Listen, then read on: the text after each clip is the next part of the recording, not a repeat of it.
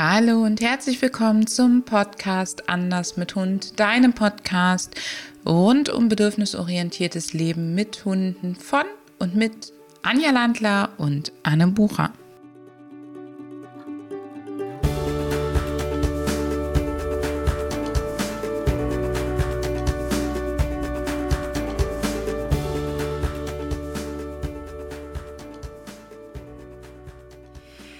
Was mache ich, wenn? Werden wir sehr oft gefragt. Und dann geht's immer um unerwünschtes Verhalten. Also wir hören ja selten dann angenehme Dinge, die äh, dann wäre ja unsere Antwort leicht. Du machst eine Belohnung dran, danach und fertig. Also was mache ich, wenn? Wir haben dir drei Wege mitgebracht, wie du Verhalten unterbrechen kannst. Anne, Weg Nummer eins, was ist dein Favorit? Ich möchte an der Stelle unterscheiden, wenn es sich um ein Verhalten handelt, was ich grundsätzlich in Ordnung finde, was ich im Hier und Jetzt nicht möchte. Also, ich gebe dir ein Beispiel. Mein Hund buddelt total gerne und mein Hund darf buddeln, aber eben nicht bei der Nachbarin im Vorgarten dann liebe ich es in der Sekunde, wo ich sehe, dass sie anfängt zu buddeln, der Kopf senkt sich auf den Boden, sie drückt so ein bisschen die Nase in den Boden, macht und ich denke, ah, gleich geht's los. Schlicht und ergreifend ein anderes verhaltensauslösendes Signal zu geben, was nicht gleichzeitig mit Buddeln möglich ist. Also in dem Moment ganz oft einfach den Handtouch. Komm zu mir, drück deine Nase an meine Hand. Oder hey, dreh dich mal kurz zu mir. Oder mach mal einen Sitz. Oder weiß ich nicht was. Weil du kannst mit jedem verhaltensauslösenden Signal, was ein anderes Verhalten motiviert, kannst du Verhalten unterbrechen. Wenn du es schlau machst, dann nimmst du eben ein Signal, wie ich habe ja gerade beschrieben, wenn die Mini buddeln will, dann drückt die erst oder auch die Nayeli die Nase so ein bisschen in den Boden und das ist inkompatibel zum Handtouch, der ja bedeutet Nase zu mir oder auch zum Kindtouch oder auch zum Sitzen. Ich kann nicht gleichzeitig den Boden, den Kopf in die, die Nase in den Boden rammen und äh, in der Luft haben. Ja, und du hast ja, du lässt es ja auch nicht ablaufen, sondern du, du fangst es ja schon vorher ab. Ja, oder auch wenn sie damit anfangen. Also bei uns beginnen Buddeln mit Nase in den Boden drücken, Pfötchen heben.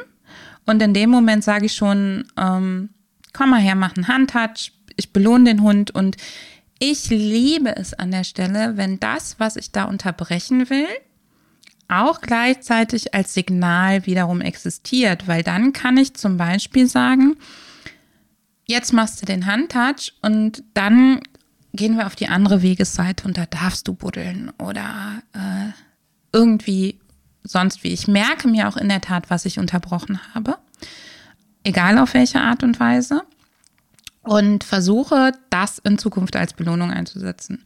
Und ich weiß nicht, ob du das kennst, Buddeln ist gerade zu bestimmten Jahreszeiten mega, mega attraktiv für meine Hunde. Und bei der Mini ist es so, wenn ich Buddeln unterbreche, da wo wirklich was Spannendes war, und wir gehen am nächsten Tag oder auf dem Rückweg an derselben Stelle Gassi, dann will sie sofort wieder dahin. Also ich weiß dann zum Beispiel, wenn sie im Freilauf ist und ich habe gesagt, nee, jetzt bleiben wir hier nicht stehen und wir buddeln jetzt nicht, sondern wir gehen jetzt zum Beispiel weiter. Und ähm, wir sind dann weitergegangen kommen am Rückweg auf derselben Stelle vorbei, weiß ich, sie flitzt dahin und buddelt wieder los. So. Das heißt, diese Art von Verhaltensunterbrecher sagt dem Hund nur, hey, jetzt gerade nicht, mach bitte was anderes. Das ist mir der aller, allerliebste, denn ich gehe immer davon aus, dass der Hund das Verhalten, was er zeigt, nicht ohne Grund zeigt und dass das, was er als Verhalten zeigt, ganz egal was es ist, die für ihn gerade bestmögliche Strategie ist, sein Wohlbefinden ähm, wiederherzustellen oder beizubehalten. Das heißt, das, was er uns zeigt, ist immer das Resultat von dem, was er an Strategien gelernt hat. Ja, und deshalb merkst du dir, was der Hund tun wollte. Genau, deshalb merke ich das und ich gehe auch bei Menschen, also auch bei Kunden und ähm, bei anderen Menschen, bei mir selber kann ich das nicht so gut. Da bin ich deutlich kritischer, aber ich versuche immer von der Annahme zu kommen, das, was das Wesen vor mir gerade zeigt, das ist das Bestmögliche, was er mir hier in der Situation zeigen kann. Auf andere Ideen kommt sein Gehirn gerade nicht. Punkt. Das heißt, wenn das Verhalten für mich grundsätzlich okay ist, aber im Hier und Jetzt gerade nicht optimal, dann nutze ich einfach ein anderes verhaltensauslösendes Signal. Das ist mir das aller, allerliebste. Wenn ich ein Verhalten sehe, wo ich sage, das will ich nicht, und zwar nicht nur im Hier und Jetzt nicht, sondern, wenn ich ehrlich bin, gar nicht. Es gehört zu den Verhaltensweisen meines Hundes. Ich bin mir darüber bewusst, dass es ein Bedürfnis befriedigt oder äh, die, dass es wieder seine bestmögliche Entscheidung ist. Aber ich möchte es grundsätzlich nicht, wie zum Beispiel an fremden Leuten hochspringen. Oder äh, ich möchte auch nicht, dass der Hund ähm, andere Hunde anbellt oder so. Dann baue ich einen gezielten Verhaltensunterbrecher auf. Und dieser Verhaltensunterbrecher, das klingt für euch jetzt vielleicht sehr, sehr theoretisch. Ähm, wir werden es gleich noch ein bisschen näher ausführen. Der soll weder den Hund ängstigen, noch erschrecken oder strafen. Der soll wirklich nur sozusagen von dem unerwünschten Verhalten die Belohnung für das stattdessen ausgeführte erwünschte Verhalten entkoppeln. Je weiter weg eine Belohnung von einem Verhalten ist, desto weniger wird sie damit verknüpft und desto weniger wert ist sie. Und dieser Verhaltensunterbrecher hat halt wirklich nur die Funktion zwischen das unerwünschte Verhalten und die Belohnung für ein Alternativverhalten einen Break zu setzen. Und weil wir mit unseren Hunden die meisten Alternativverhalten, die meisten Signale ja über Belohnungen aufbauen und ganz tolle Sachen mit ihnen da verknüpfen, ist ja alleine das Signal schon die Ankündigung für, hey, es kommt was Tolles. Das heißt, schon alleine die Ankündigung des Signals Handtouch ähm, lässt den Hund ein bisschen Vorfreude empfinden. Und ich möchte bei bestimmten Verhaltensweisen eben diese Vorfreude nicht mit der unerwünschten Verhaltensweise verknüpfen. Also nehmen wir an, dein Hund rennt auf jemanden zu, springt den an und du rufst den Handtouch, dann kannst du das gerne machen.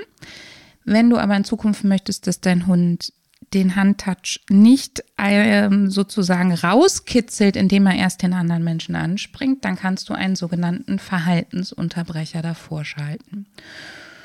Ich liebe an der Stelle Signale für Verhaltensunterbrecher, die schlichtweg damit verknüpft werden, dass keine Vorwärtsbewegung mehr möglich ist, weil das meiste unerwünschte Verhalten ist kombiniert mit Bewegung nach vorne.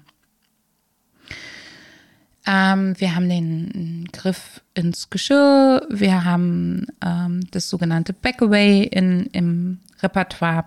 Und ich erkläre mit Absicht hier den Aufbau nicht denn das sollte sehr dosiert eingebaut werden, denn der Übergang zu einem strafenden Verhaltensunterbrecher, der kann sehr fließend sein und ist sehr davon abhängig, wie du das körpersprachlich ausführst, wie sensibel dein Hund ist, etc. Das heißt, unsere Hunde lernen einfach auf ein Signal, bei mir zu Hause ist das Stopp, lernen sie jetzt danach ist keine Vorwärtsbewegung mehr möglich. Nimm dich bitte zurück. Und es wird einmal aufgebaut. Dann wird es regelmäßig in verschiedenen Erregungslagen aufgefrischt und selten angewendet. Und wir haben so die Grundregel, wenn es zweimal in einer Situation angewendet werden muss, dann müssen wir die Situation ändern oder verlassen. Denn dann heißt es, dass der Hund noch keine für uns passende Strategie in seinem Repertoire hat, um die Situation zu lösen. Und aller, allerhöchstens dreimal darf es eben angewendet werden und deswegen spätestens nach zweimal in einer Situation müssen wir etwas verändern. Es kann sein, dass wir die Belohnungsrate höher schrauben für erwünschtes Verhalten, dass wir ihm ein anderes Signal geben, für was er stattdessen tun soll, dass wir die Situation verlassen, dass wir Entspannungstraining einbauen. Also es ist ganz, ganz unterschiedlich. Wichtig ist, dieser Verhaltensunterbrecher steht niemals alleine, sondern ich sage meinen Hunden, Stopp im Sinne von, das möchte ich jetzt nicht. Stattdessen mach bitte das und das. Und dann kommt etwas, was möglichst viele ihrer aktuellen Bedürfnisse erfüllt und für mich aber in der Sekunde gesellschaftskonform, passend, wie auch immer du es nennen möchtest, ist und dem Hund trotzdem hilft, eine Strategie zu entwickeln. Ich brauche meinen Verhaltensunterbrecher, wenn es hochkommt, noch ein bis zweimal die Woche. Aber dann ist wirklich schon viel. Anja, wie ist bei dir? Ja, also bei mir ist, bei mir ist das auch so, ja, viel. Äh, ich glaube, 1,5 wäre passend. Ähm, auch bei, ich, bei jedem Hund ein bisschen anders. Und ich finde es halt auch sehr, ähm, du hast es jetzt so plastisch dargestellt. Du siehst, bei diesen zwei Arten Verhalten zu unterbrechen, schalten wir unser Hirn ein. Wir bassern nicht nur ein äh raus oder so irgendwas und erwarten dann, dass der Hund mit ihm aufhört, äh, was er gerade macht. Ich bin wieder bei dem Beispiel, denke bitte nicht, auf keinen Fall, never ever an den rosa Elefanten. Funktioniert nicht. Also wir haben für Badefälle, gehen wir strukturiert an die Sache ran und es braucht Vorbereitung. Definitiv. Es braucht Vorbereitung und solange wir die nicht getroffen haben, braucht es Management, damit wir eben nicht so häufig in die Situationen reinscheppern. Und diese beiden Wege sind nur was für Menschen, die Bock drauf haben, ihren Hund zu lesen, kennenzulernen, als Individuum und Persönlichkeit zu begreifen, auch immer tiefer zu erforschen und die Bock drauf haben zu sagen, hey, ich mache das anders, als wir das vielleicht aus der Schule oder aus der Kindererziehung oder sonst wo kennen. Ich konzentriere mich gar nicht auf das, was ich nicht will, sondern ich gehe den umgekehrten Weg und ich gucke mir eigentlich an, der macht 100.000 Sachen geil, der macht es richtig, richtig gut. Also so mein Klassiker ist, äh, dass die Leute mich anrufen, weil der Hund unerwünschtes Verhalten zeigt. Ich nehme jetzt mal sowas wie, der Welpe kommt nicht zur Ruhe und ähm, beißt in alles rein. Und dann komme ich da an und der Welpe na, findet mich erstmal spannend und toll und äh, kugelt sich dann vielleicht irgendwann ein und schläft eine Viertelstunde unterm Tisch und die Leute erzählen mir in der Zeit, was der alles Dramatisches macht. Und dann ist es für mich schon immer ähm, früher eine Herausforderung gewesen, den Leuten erstmal beizubringen, ey, guck mal, der macht gerade ganz tolle Sachen und das könntest du belohnen. Ja, aber dann hole ich den ja raus aus der Ruhe. Ja, dann holst du den raus aus der Ruhe. Wir können ja mal gucken, wie du belohnen kannst, sodass das immer noch sinnvoll ist. Ja, aber dann halte ich den ja eine Erwartungshaltung. Ja, das können wir auch. Da können wir auch dran arbeiten, dass die Erwartungshaltung eben nichts Schlimmes ist, sondern was Angenehmes und dass du eben die Belohnung auch wieder ausleihst. Aber zu warten, bis der Hund was falsch macht um ihn dann zu korrigieren, das ist definitiv ein Weg, den ich dir dringend abraten, also von dem ich dir dringend abraten will. Und zwar aus verschiedensten Gründen. Erstens, jedes Mal, wenn der Hund das Verhalten auch nur leicht anfängt, übt er. Das heißt, er wird immer besser und schneller da drin. Dein Hund springt in die Leine, der andere zuckt nur leicht zurück. Zack, hat er die Verstärkung, hat funktioniert, dass der andere zurückzuckt. Hm. Schon hat er es wieder geübt, schon hat er es wieder verstärkt. Ihr sammelt viele schlechte Erfahrungen. Und solange du quasi im Gehirn immer wieder dieses Verhalten ablaufen lässt und es immer wieder übt, wird es Aufbauen von neuen Verhaltensweisen, neuen Strategien schwieriger. Das heißt, an der Stelle ist die Null-Diät manchmal echt sinnvoll, um dann wirklich umzuswitchen und über eine gute Aufbaukost was anderes beizubringen und dann gar nicht in diese alten Muster zurückzufallen. Und immer dann, wenn wir uns in der Situation verschätzen oder wenn wir in eine Situation kommen, die wir so nicht wollten, dann können wir eben noch auf unseren Verhaltensunterbrecher, hey, das will ich jetzt nicht zurückgreifen. Ja, und dann gibt es noch eine Möglichkeit, die allerdings sehr, ja, die funktioniert in der Theorie, Anne, oder? Du meinst die Möglichkeit, dass wir den Hund hemmen über angstauslösende Reize. Das heißt, wir machen Zischgeräusche, wir pieksen ihn in die Seite, wir rucken an der Leine, wir ähm, schmeißen ihm Discs an den Kopf, nehmen die Wasserflasche in die Hand. Ähm, also da sind der menschlichen Fantasie so wenig Grenzen gesetzt, die würde ich mir wünschen bei der Erfindung von Belohnungen. Vielleicht machen wir das mal als Challenge für jede Strafmethode, die dir einfällt, mach bitte drei Belohnungsmethoden, die dir einfallen. Das fände ich sehr schön. Ähm, in der Tat ist das die dritte Möglichkeit und ja, die funktioniert. Und häufig wird behauptet, dass sie auch schneller funktioniert. Und keiner, also weder Anja noch ich, möchten abstreiten, dass sie funktioniert. Ich finde, es ist eine Entscheidung. Wie möchte ich leben? Welche Verbindung möchte ich zu meinem Hund? Welche Beziehung möchte ich zu meinem Hund? Wie möchte ich sein? Das mal ein vorweg. Das zweite ist, dass ich mich bewusst mit den Konsequenzen auseinandersetze. Wenn ich meinen Hund zum Beispiel in die Seite piekse dafür, dass er was macht, sammelt er ja auch die Erfahrung, dass direkt neben mir sein wehtun kann. Ja, es ist quasi ähm, eine Entscheidung, wo ich einen Preis zahle. Genau, ich zahle so oder so einen Preis. Die Frage ist halt, welchen. Ähm, ich erlebe häufig, dass Menschen anfangen zu strafen, ehe der Hund überhaupt das Verhalten zeigt. Also der Hund fängt an, den anderen anzugucken und dein Gehirn sagt dir, Kacke, jetzt gleich springt er wieder nach vorne und pöbelt. Und dann machst du schon, äh, äh. so.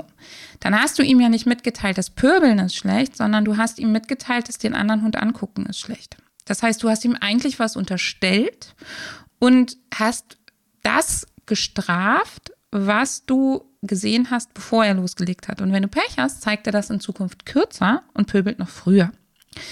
Wenn ich, du kannst nicht in die Zukunft strafen, ganz genau. Und wenn ich an der Stelle meine anderen beiden Varianten nehme ähm, zum Verhalten unterbrechen, die keine Angst machen, dann brauche ich diese Sorge nicht haben.